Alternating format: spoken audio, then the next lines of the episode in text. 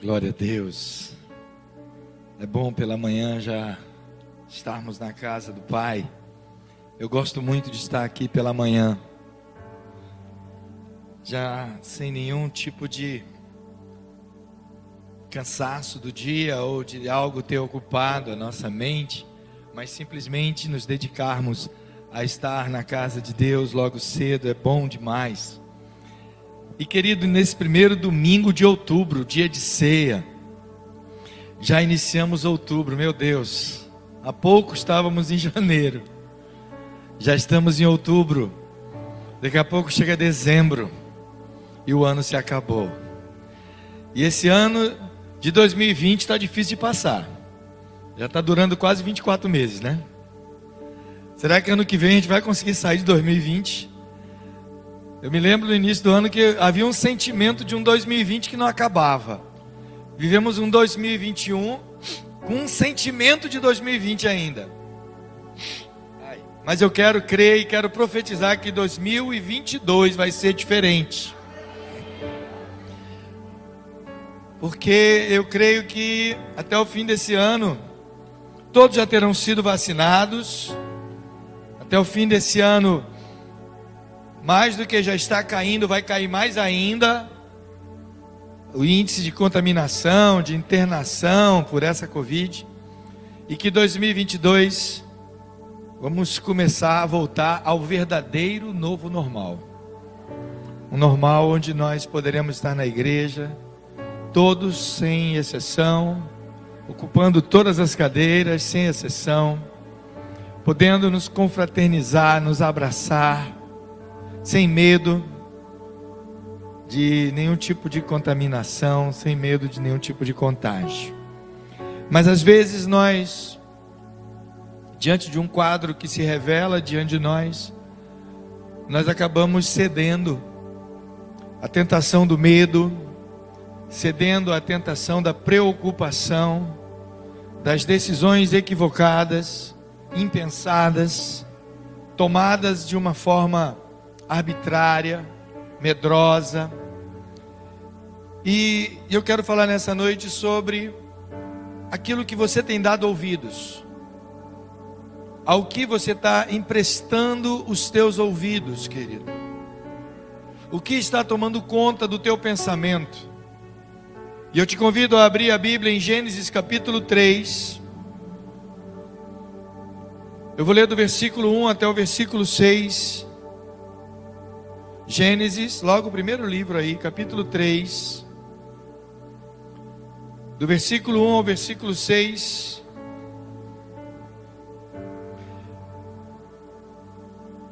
Eu vou falar nessa manhã sobre dando ouvidos à serpente, ou seja, dando ouvidos ao diabo, dando ouvidos ao inimigo, dando ouvidos àquilo que você não deve dar ouvidos. Gênesis capítulo 3, versículo 1 ao 6 diz o seguinte: Ora, a serpente era o mais astuto de todos os animais selvagens que o Senhor Deus tinha feito. E ela perguntou à mulher: Foi isto mesmo que Deus disse? Não comam de nenhum fruto das árvores do jardim?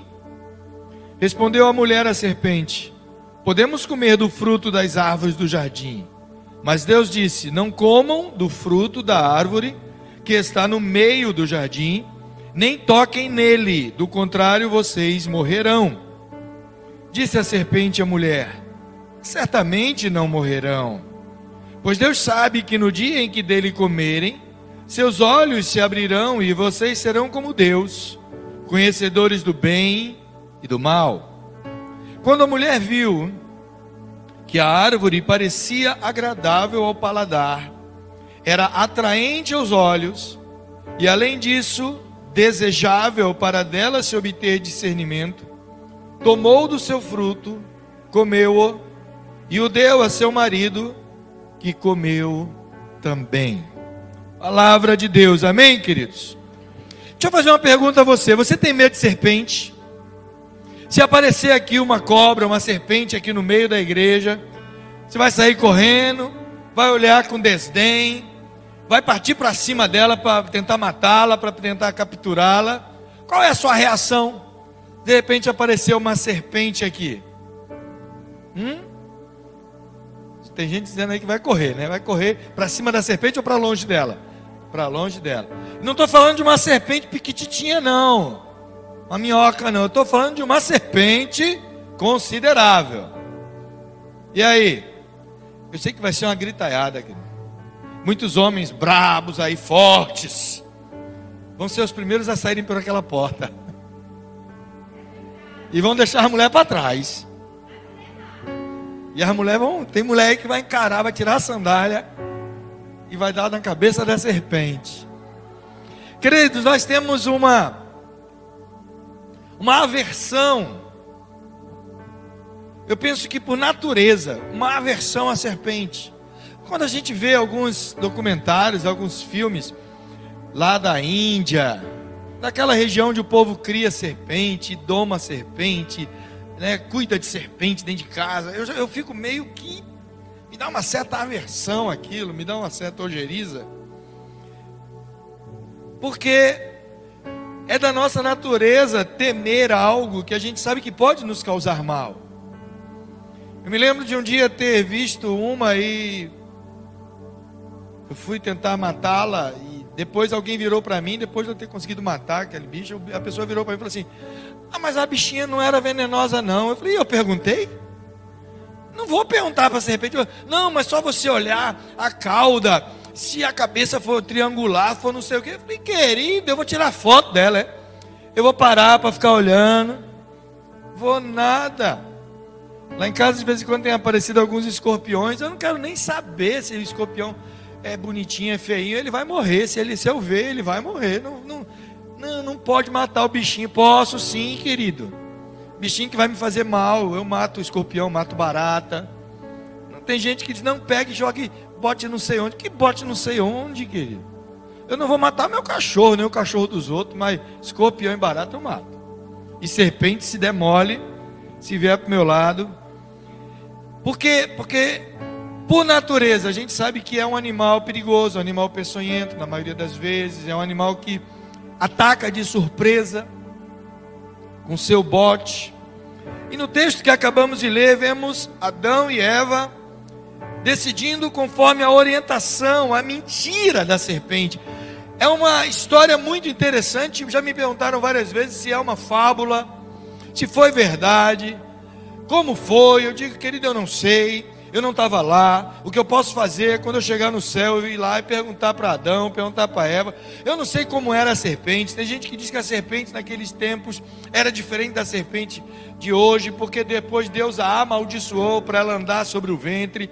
Então tem especulações aí que dizem que naquela época a serpente provavelmente tinha patas, tinha pernas, tinha braço, eu não sei. Eu sei que era um bicho e a coisa mais inusitada que acontece aqui nesse texto não é simplesmente porque é, a serpente podia ter uma forma física diferente do que ela tem hoje, mas o fato de Eva ter batido papo com ela.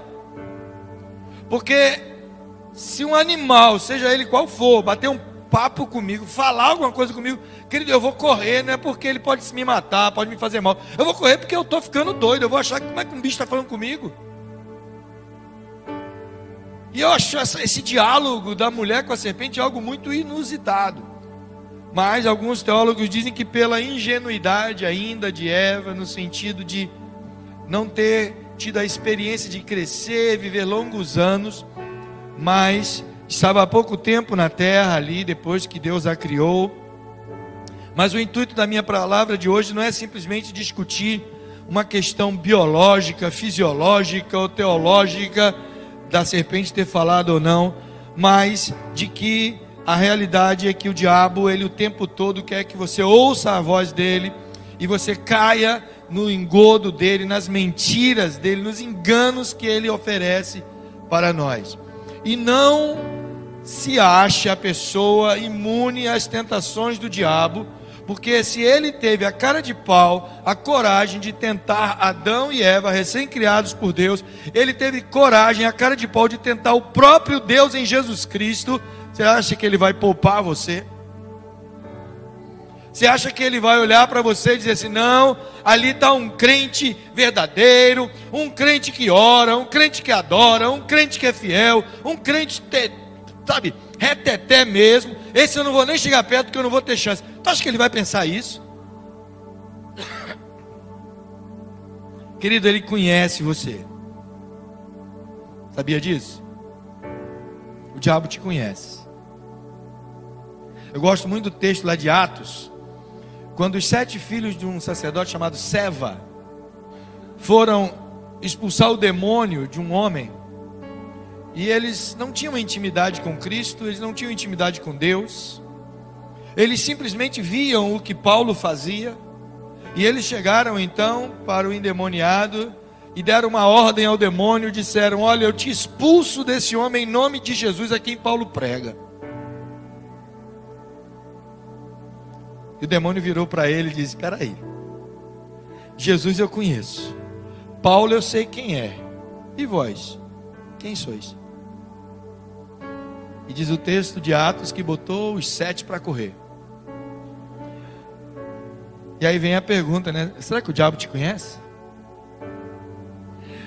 A primeira coisa, querido, que ele tentou aqui com Eva e ele tenta conosco o tempo todo, ele tenta te convencer a desobedecer a Deus. Porque ele sabe que a ordem de Deus, os mandamentos de Deus não são para ser desobedecidos. E as, as sabe, os projetos, os planos, a vontade de Deus para a nossa vida, como Paulo diz em Romanos, é sempre boa, perfeita e agradável. E Ele faz de tudo para convencer você, colocar dúvidas na sua cabeça sobre aquilo que Deus disse, para você desobedecê-lo. Aqui encontramos algo simples e prático e o necessário que você precisa entender que Deus precisa ser obedecido. Ninguém pode viver uma vida saudável neste mundo de qualquer jeito. Quando vivemos em sociedade, temos regras, temos leis que precisam ser acatadas, precisam ser obedecidas para o bem viver, para podermos conviver. Há sempre um ditado que diz que o meu direito sempre vai terminar onde o do meu irmão começa. Então, eu tenho que respeitar para ser respeitado. Por isso existem regras, existem leis de convivência. Quem mora em apartamento é pior ainda. Eu costumo dizer que eu jamais conseguiria morar em apartamento, em condomínio. Eu amo viver na minha casa, mas apartamento tem aquele negócio, tem horário para tudo, horário para fazer barulho, horário para não fazer barulho. Se você vai fazer uma festa, tem um horário. Se você vai fazer o que, tem horário. É, é, é tanta regrinha que eu falei, meu Deus do céu, me deixa numa casa mesmo. Minha casa, meu cachorro late, eu não estou nem preocupado. Na minha casa eu vou lá para o quintal e se o quintal está sujo e ninguém vai mandar eu limpar o quintal. A não ser a mulher, né? Mas as regras precisam existir, queridos. Aqui na igreja a gente sabe, nós temos as, as regras, as leis. Você não pode chegar aqui na igreja e achar que vai ficar sem camisa, de short, de à vontade. Ah, eu vou vir para cá com a minha roupa de praia. Não vai, não, querido. Você pode até entrar e o bispo vai educadamente, não vai nem passar por mim, os diáconos mesmo vão chegar para você e dizer, querido, em nome de Jesus, não tá, essa, teus, teus trajes não estão condizentes com o ambiente. Essa semana teve uma pessoa conhecida nossa, né, Simone? Que foi a um departamento público, a um órgão do governo, e essa pessoa é tão acostumada a usar bermuda, que achou que podia ir lá, pastor Regiane, de bermuda. Chegou lá, foi barrado. Aí foi lá em casa, dizer, rapaz, me barraram. E teve que voltar, botar uma calça comprida para entrar lá. Há uma regra naquele local. Eu já comentei aqui que eu trabalhei com uma juíza que um dia eu, eu cheguei lá e o e o paletó tinha ficado no carro. Eu entrei na sala dela só de camisa social e gravata. E ela disse que eu estava nu. E mandou eu voltar no carro e pegar o paletó. Haviam regras. E Deus estabeleceu para o homem: disse, Olha, tudo isso é de vocês. Apenas eu peço uma coisa: há uma árvore colocada no meio do jardim, a árvore do conhecimento do bem e do mal. Vocês podem comer de tudo, mas não toquem naquela árvore havia uma regra, havia uma lei, havia algo estabelecido, mas parece que aquilo que proibido é o que as pessoas mais gostam de fazer. Já dizia Roberto Carlos, né, numa letra de suas músicas, que tudo que é tudo que eu gosto é ilegal, é imoral ou engorda. Parece que quando a gente diz não, é aquele não atrai. É aquele não que você tem curiosidade, é aquele não que dá vontade. Adão e Eva podiam comer de todos os frutos, exceto de uma única árvore. Mas não conseguiram se conter. Bastou serem estimulados pela serpente e decidiram então conforme a orientação dela. Queridos, quando obedecemos às leis de Deus, recebemos suas bênçãos como recompensa. Deus, eu costumo dizer, e já disse isso aqui no ano da semeadura, que Deus, ele é tão maravilhoso. Ele é tão lindo, ele é tão amoroso, Deus é, é, é tão tremendo, ele é tudo. Que ele permite você plantar na sua vida, semear na sua vida, do que você quiser, querido. Se você quiser plantar amor, Ele vai permitir. Se você quiser plantar ódio, Ele vai permitir também. Se você quiser plantar amizades, Ele vai permitir. Mas se você quiser se isolar e plantar isolamento, eu quero viver só, Ele vai permitir também. Qualquer coisa na tua vida, Deus te deu liberdade para decidir o que você quer plantar, a semente que você quiser plantar. Por isso que eu digo que Ele é tremendamente amoroso conosco. Ele não vai te impor, Ele não vai te obrigar, só pode fazer isso. Não, de forma alguma. Mas eu também digo que Ele é tão justo, Ele é tão justo, que Ele vai, ele vai fazer com que você colha justamente aquilo que você plantou. Então não espere plantar limão e colher abacate. Não espere plantar algo que você, aliás, colher algo que você não plantou. Então, se você, se você planta a obediência à palavra de Deus, você vai colher bênçãos. Quando ele falou para Josué, Josué, olha, eu vou estar com você, Josué. Eu vou estar com você por onde quer que você andar. Não te deixarei, não te desampararei. Eu estou com você todos os dias da tua vida, Josué. Assim como estive com meu servo Moisés, eu vou estar com você. Mas, eita, aí vem o mais. Olha para a pessoa que está ao teu lado diga para ele assim: Deus tem sempre um mais para você. O mais para Josué foi: não aparte da tua boca o livro dessa lei, medita nela dia e noite para saber o que você precisa fazer. Aí você quer receber a bênção, o que quer receber a bênção de Deus? Ah, todo mundo, oh, glória a Deus, aleluia, sapateia, né?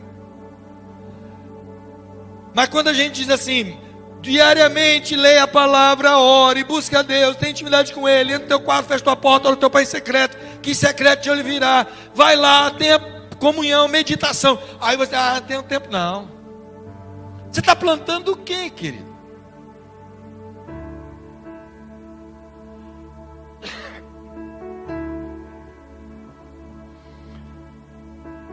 Salmo 1 diz que bem-aventurado é o varão ou a varoa, que não anda segundo o conselho dos ímpios, mas nem se detém no caminho dos pecadores, nem se assenta na roda dos escarnecedores, mas antes tem a sua lei, o seu prazer, perdão, na lei do Senhor, e na sua lei medita de dia e de noite. Porque quando você medita na palavra de Deus de dia e de noite, quando você busca o Senhor em oração e na palavra, você será como árvore plantada junto à corrente de água, que tem suas raízes nas águas, mesmo vindo o dia seco, ela não murcha, suas folhas não caem, seus frutos vêm, porque tudo quanto você fizer prosperará. Sabe o que é prosperar em tudo que você faz, querido? Se você ainda não entendeu, deixa eu te dizer. Prosperar em tudo, conforme a Bíblia promete, é simplesmente tudo que você tiver vontade de fazer, vai dar certo. Quem já quem tem um negócio pessoal aqui, abrir um negócio pessoal, não tem patrão. Seu patrão é você. Quando você medita na lei do Senhor dia e noite, esse teu negócio é tá fadado a prosperar. A Bíblia diz assim: vai dar certo, acabou. E se Deus disse, vai está dito. Agora, quantas vezes a gente abre um negócio e quebra? Puxa, investi não deu certo. Puxa, investi, né?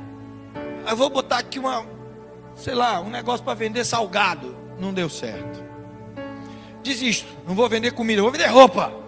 Opa, vou lá, em sei lá onde, são não sei da onde, lá por lá de Pernambuco, né, Caruaru, sei lá, vou comprar uma reca de roupa. Aí boto para vender, não dá certo. Vem aquela, você passa um, dois, dois meses sem vender nada, aí vem aquela pessoa e diz: Vou levar tudo, leva tudo e não paga nada. Aí tu toma um cheixo e quebra.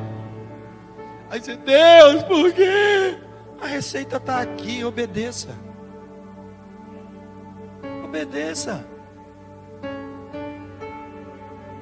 Bem-aventurado é você, se você não se senta com pecadores, não se, sabe, na roda de escarnecedores, mas tenha seu prazer na lei do Senhor, e nessa lei medida de noite é como árvore plantada junto a ribeira de água, a qual dá o seu fruto na estação própria, e cujas folhas não caem. E tudo quando fizer, e tudo quanto fizer, e tudo quanto fizer, prosperará. Mas muitas vezes você está dando ouvido à serpente, que tenta te convencer que não vale a pena, sabe, passar tempo meditando na palavra. Não vale a pena.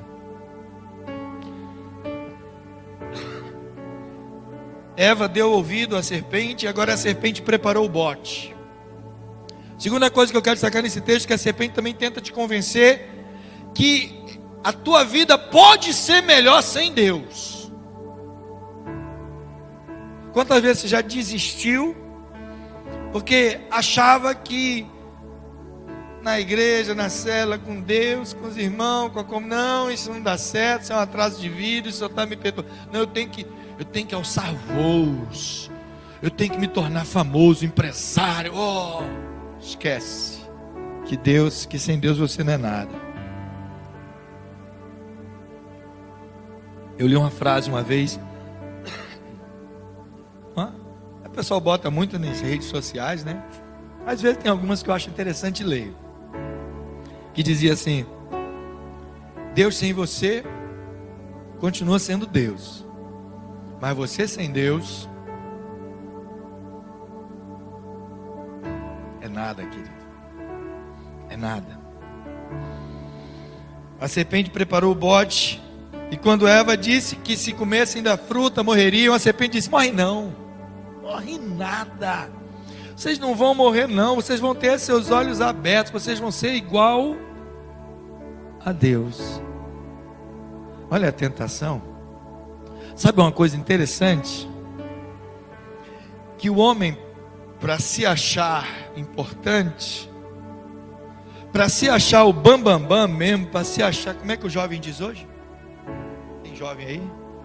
O tal, para se achar, na minha época a gente dizia assim, né? Para se achar a última Coca-Cola do deserto, a última bolacha do pacote. Se achar o dono da cocada preta, essa é mais antiga ainda. Dono da cocada preta é velho. Se acha o cara, se acha a mulher poderosa, né? Eu tenho ah, mais de 10 mil seguidores. Crente dizendo que tem 10 mil seguidores, não tem um discípulo. 10 mil seguidores, mas não tem um discípulo.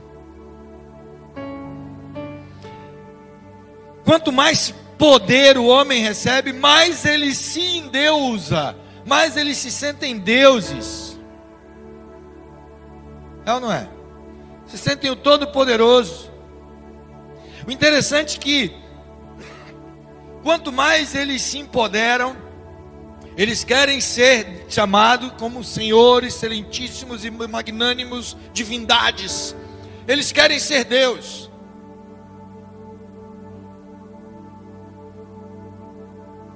E Deus para para salvar o homem, Ele nunca disse que ia tornar você Deus. Deus, para te abençoar, Ele nunca disse que ia tornar você poderoso como Deus. Quando Ele quis te dar vida abundante, Ele, em vez de transformar você em Deus, Ele, sendo Deus, se fez homem. É assim que Deus age.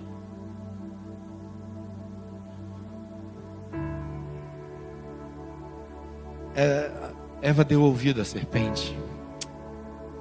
A serpente disse: Vai morrer não. Essa vida aqui no jardim é, é muito chata. É muito entediante. Pense numa vidinha chata no jardim. Andar pelado pelo jardim. Comendo qualquer coisa. Adão tinha uma responsabilidade tremenda. Pense na responsabilidade de Adão. Dar nome à bicharada toda. Cuidar do jardim, plantar, colher, comer. Pense numa vida entediante. De repente deve ter dito: ó, lá fora que tá bom. Lá fora tem balada. Lá fora tem um negócio legal, umas bebidas, umas drogas. Lá fora que você vai experimentar o que é bom. Não é essa a tentação de Satanás? Só que ele hoje é tecnológico, né? Teve uma época que o pessoal dizia que a televisão era do diabo. Ninguém mais fala de televisão hoje. É não é? Eu sou da época que tinha uns crentes que achavam que televisão era coisa do cão, coisa do diabo. Eu lembro quando cheguei aqui na Paraíba, tinha um grupo de pessoas não sei da onde aí, de que igreja, que dizia que televisão era do diabo. Aí vieram me perguntar, teve uma pessoa dessa que veio ser membro aqui da igreja. Eu gostava tanto de ver alguns programas, filme. Aí vem me perguntar, bispo, a televisão é do diabo? Olhei para a pessoa e falei, meu irmão, se ele comprou e pagou, é. Aí hoje deve ser a internet, a internet é do diabo, não sei o que é do diabo. E agora inventaram o negócio, agora você só entra, só vai comprar, não sei o que, você vai o passaporte sanitário. Aí já estão dizendo que o passaporte sanitário é, é a marca da besta. Querido, em nome de Jesus. Se alguém falar para você que o passaporte sanitário é a marca da besta, não acredito não. A marca da besta, da besta, é espiritual, assim como o penhor da salvação é espiritual. A marca dos salvos é o penhor da salvação.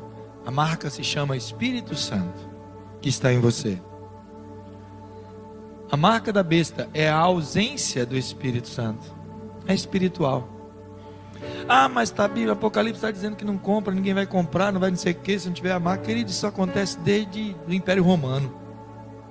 Desde o Império Romano acontece isso. Os escravos alforriados recebiam uma pedra de mármore branca com o nome escrito, significava que eles tinham sido alforriados. Aí depois da princesa Isabel também, os, né, quando acabou a escravidão, aquele, os escravos alforriados recebiam uma carta de alforria. Gente, isso é desde não sei quando. Não vai pensar que isso é de agora, não, que não é não. Vai ler a história, vai ver que a serpente, ela sempre, o diabo sempre tenta do mesmo jeito. Ele é o pai da mentira, mas ele não tem criatividade nenhuma. É porque nós temos memória curta. Porque o diabo não tem criatividade. Ele sabe que funciona e ele vai continuar usando as mesmas técnicas porque funciona. A humanidade se abestalha naquilo que ele oferece. Ele não foi oferecer para Jesus a mesma coisa. Tudo te darei se prostrado se me adorares. Ai, não faça isso, faça aquilo que eu vou te dar. Oh, tu dará ordem a teus anjos para você não cair, pelo amor de Deus. Mande essas pedras transformar em pão.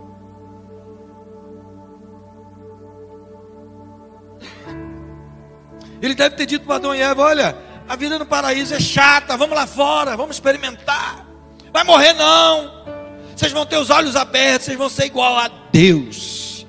Sempre foi o sonho de Satanás ser Deus receber a adoração de Deus. Não caia nesse engodo, querido. Não caia nesse engodo. Não ceda a essa tentação de achar que você é digno de toda a honra, toda a glória, louvor. Quem é digno de toda a honra, toda a glória? É Ele. É o Senhor. Sabe quando é que bate uma síndrome de Deus em você? É quando você acha que as pessoas te devem alguma coisa, algum favor, algum tapinha nas costas, alguma honra.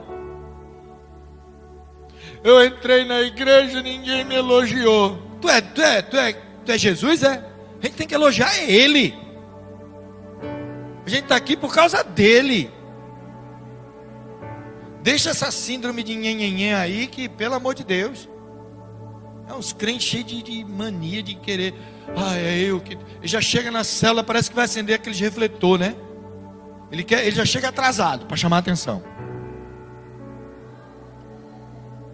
Na igreja a mesma coisa, às vezes chega, já começou o culto, ele vai entrando esperando os refletores, tudo em cima dele. Aquela música, né? De toques angelical. Já viu aqueles filmes? Deixa eu fazer uma pose para tu bater foto, meu filho, vai. Pronto.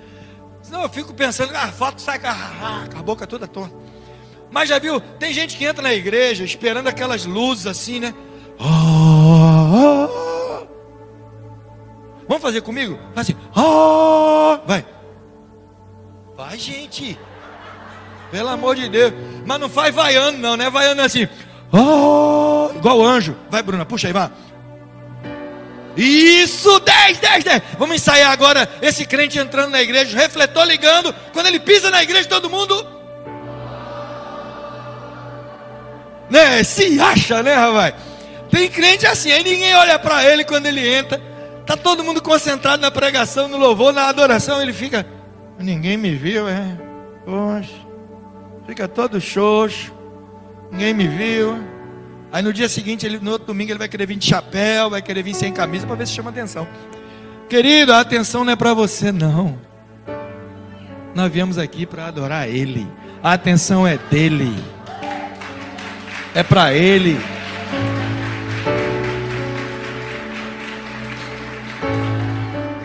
dava, eu dava aula de homilética no seminário, eu sempre dizia aos alunos: não vá para o púlpito cheio de penduricalho.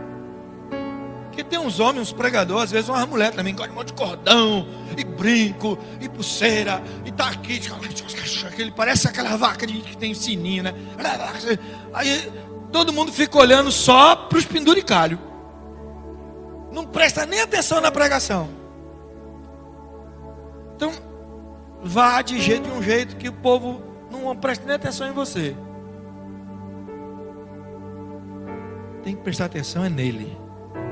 A obra é dele. E a terceira coisa que eu quero destacar nesse texto é que a serpente enganou eles também, achando, mostrou para eles que eles iam ter mais vantagens em serem como Deus, em terem seus olhos abertos, vocês vão ter mais vantagem. Olha, vocês vão, sabe, usufruir de mais coisas. A vida de vocês aqui está muito limitada. Você, sabe, sabe aquela filosofia que diziam antigamente dos crentes que os crentes, a turma do não pode? Você não pode isso, não pode aquilo. Você não pode, olha, não pode farrar, não pode jogar, não pode brincar, não pode beber, não pode isso, não pode aquilo. E sempre classificavam os crentes como a turma do não pode. Só que na verdade nós não somos a turma do não pode. Nós somos a turma do não precisamos. Eu não preciso beber, me drogar. Eu não preciso disso para ter alegria no meu coração. Porque se tem um povo que é alegre, é o crente. Se tem um povo que come bem, querido, a gente come bem, vice. Rapaz, crente come bem, não. Pode, olha, pode na tua casa não ter boa comida, mas se tu tem comunhão com outros crentes, junta as panelas, nossa, é bom demais. Você vai na casa do irmão, chega aí, senta aí, come aí. Lá na tua casa só tinha cuscuz, e ele te senta, você vai comer bife, frango, oh, rapaz. E não se abestalhe por comida de nome difícil, de, de gente rica, não. As mais gostosas são as mais simples. Você já percebeu? Outro dia eu estava, eu não lembro nem agora onde eu estava. Que serviram um, negócio lá, todo chique. Eu olhei para aquele negócio, fui provar, troço sem gosto. Aí tinha um irmãozinho do meu lado, eu falei, rapaz, se fosse agora um cuscuzinho com salsicha. Nossa, rapaz, molhadinho. Caramba, ia ser o ouro. Não, pense numa coisa que eu aprendi a comer assim, que é gostoso. Eu não sou de comer cuscuz todo dia, minha mulher sabe, ela nem faz. Mas quando ela faz, rapaz, ela chega para mim, às vezes de tarde. Eu estou evitando comer muito pão, sei nem porquê. Jesus falou que ele é o pão, né? Então gente tem que comer pão. Mas hoje o pão faz mais mal do que bem. Aí chega de tarde, às vezes eu estou lá no computador, estou lá no gabinete, ela bate lá, faz uma, fiz cuscuz. Eu, hum. Aí ela faz um cuscuz temperado com ovo. Tem salsicha, mete salsicha. Tem queijo, mete queijo. Ah, rapaz, fica o ouro.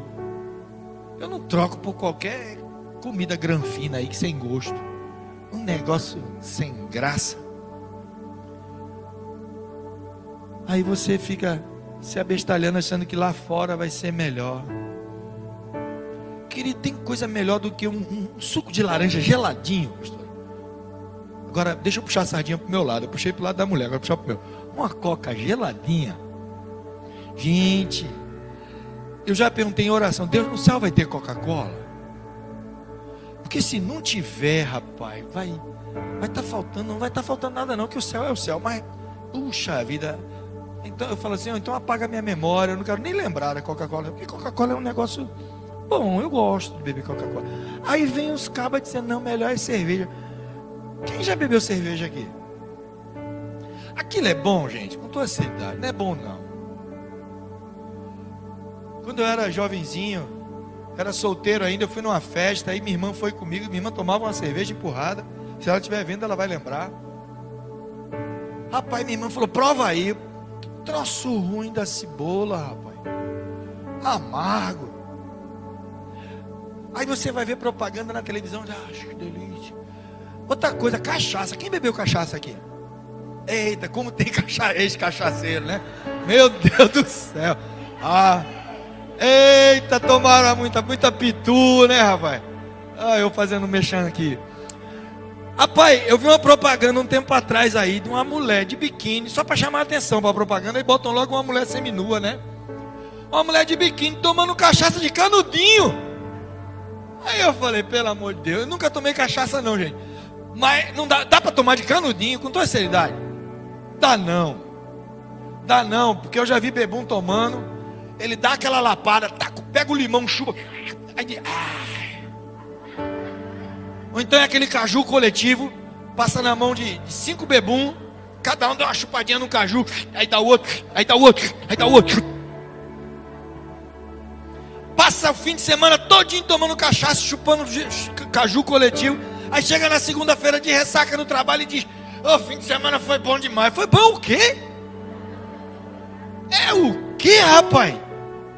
Tu tomando cachaça e beijando bêbado por tabela? Bom é o nosso fim de semana. A gente passa o fim de semana com o papai. Vai na casa dos irmãos, come do bom e do melhor. Tomando Coca-Cola. Meu amigo, tem fim de semana melhor que esse. Acorda segunda-feira cheio de gás para trabalhar. O outro tá lá cheio de dor de cabeça. Cirrose no fígado pâncreas lascado e você está bem de saúde. Aí o diabo quer te convencer que aquela porcaria é melhor. Dá não, dê ouvido a ele não. Há um texto do, do apóstolo Paulo que eu amo. Está lá em Filipenses capítulo 4, versículo 8. Eu acho lindo esse texto, guarde isso. Gente, quando você for conversar com alguém, quando você for entrar numa rodinha de bate-papo, lembre-se de Filipenses 8. Anote, decore esse texto. Ah, eu vou para minha cela, alguém vai vir conversar comigo. Filipenses 4:8 na cabeça. Olha o que que diz. Filipenses 4:8. Finalmente, quando ele diz finalmente, ele já discutiu tudo. Paulo já falou tudo que tinha que falar e agora ele diz assim, ó, finalmente, ou seja, em resumo, tudo que eu falei, eu quero resumir para vocês. Tudo que for verdadeiro, tudo que for nobre, tudo que for correto, tudo que for puro, tudo que for amável, tudo que for de boa fama, se houver algo de excelente ou digno de louvor, nessas coisas é que você deve pensar. É isso que ele está falando. Ah, mas ah, isso foi Paulo que falou na Bíblia. Tudo bem, vamos para um período antes de Paulo. Eu vou te convidar aí para antes de Paulo. Diz, eu não sei se é fábula ou se é verdade, mas diz a história que um jovem procurou Sócrates. Sócrates é considerado um dos pais da filosofia. Um, dos, um jovem procurou Sócrates e disse-lhe que precisava contar algo de alguém para Sócrates. Fofoca, né? A gente pode usar qualquer título. Não, eu preciso te contar algo. E, tem, e, e quando se converte, um fofoqueiro quando se converte é, é coisa terrível. Porque ele se torna um fofoqueiro crente. Não é um crente fofoqueiro, não, porque crente não é fofoqueiro. É um fofoqueiro crente. É diferente. Porque antes ele dizia, menina soube da última. Quando ele era do mundo. Aí ele se converte e ele diz assim, cara, a gente precisa orar por fulano. Fulano fez não sei o que, vamos orar por ele. A título de oração, ele fofoca. Pense. Esse jovem chegou para Sócrates e disse que precisava contar algo sobre alguém. Sócrates ergueu os olhos, olhou para aquele jovem e disse: Se você vai me contar algo, eu quero que você passe esse algo pelas minhas três peneiras. Se você procurar depois no Google, vai procurar as três peneiras de Sócrates, você vai encontrar. Sim, o jovem topou. Só que a primeira peneira é a peneira da verdade.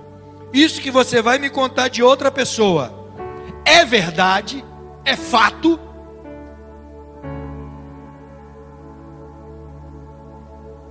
Porque se você não tiver certeza, não fale. Mas se você tiver certeza que é verdade, então tudo bem. Segunda peneira. Isso que você vai me contar é uma coisa boa, passa pela peneira da bondade, é bom, isso que vai me contar é uma desgraça. É bom. Se for algo verdadeiro e bom, pode me contar. Se não, pode esquecer. E a terceira peneira é: isso que você vai me contar convém? É necessário que você me conte? Vai contribuir alguma coisa você me contando? Eu vou poder ajudar em alguma coisa? É necessário? Convém? O apóstolo Paulo disse o seguinte: Olha, eu posso fazer qualquer coisa, mas nem tudo que eu posso fazer convém que eu faça. Você, querido, pode fazer qualquer coisa.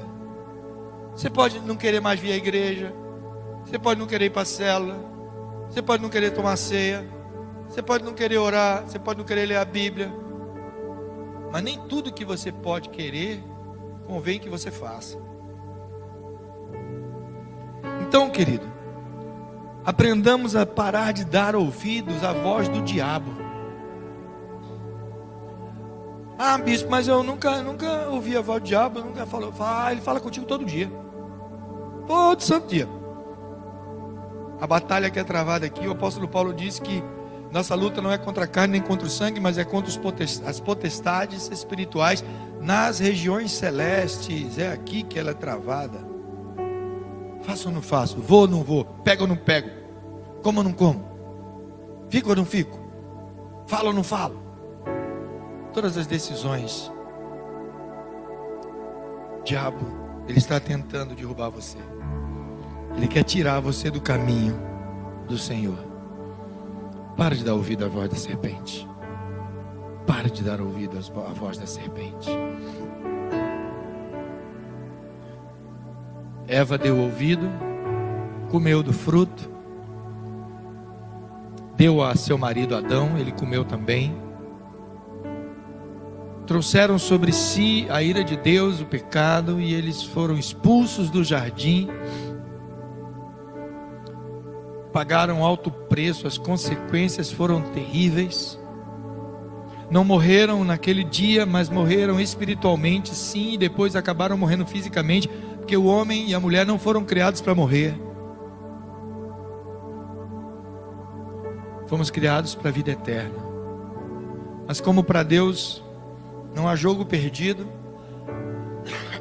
para Deus não há causa perdida, no mesmo capítulo, versículo 15, Deus vai dizer: da semente da mulher vai vir um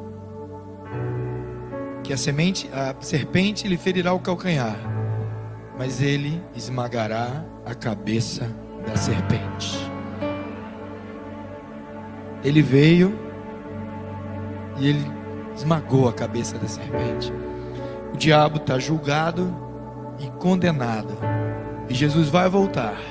E quando Jesus voltar, o diabo, seus anjos e todos aqueles que o seguem serão lançados no lago de fogo que arde para a vida eterna.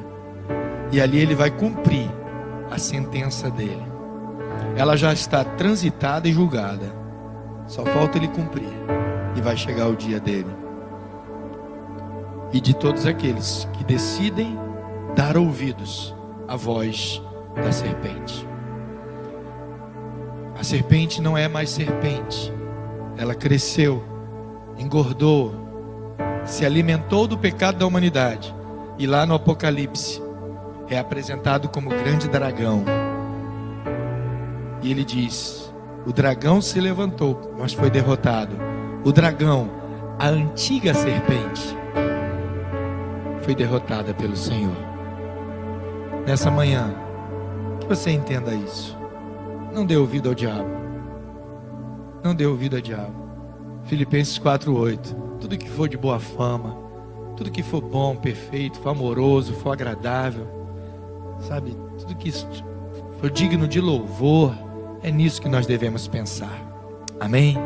Vamos orar ao Senhor. Pai, obrigado, Senhor. Obrigado pela liberdade que temos de estar nessa manhã na tua casa, adorando, louvando o teu nome.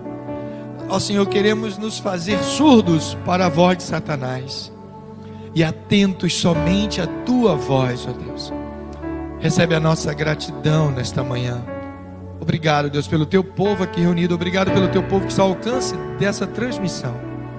Que eles possam também, ó Deus, ser impactados, tocados pelo teu Santo Espírito.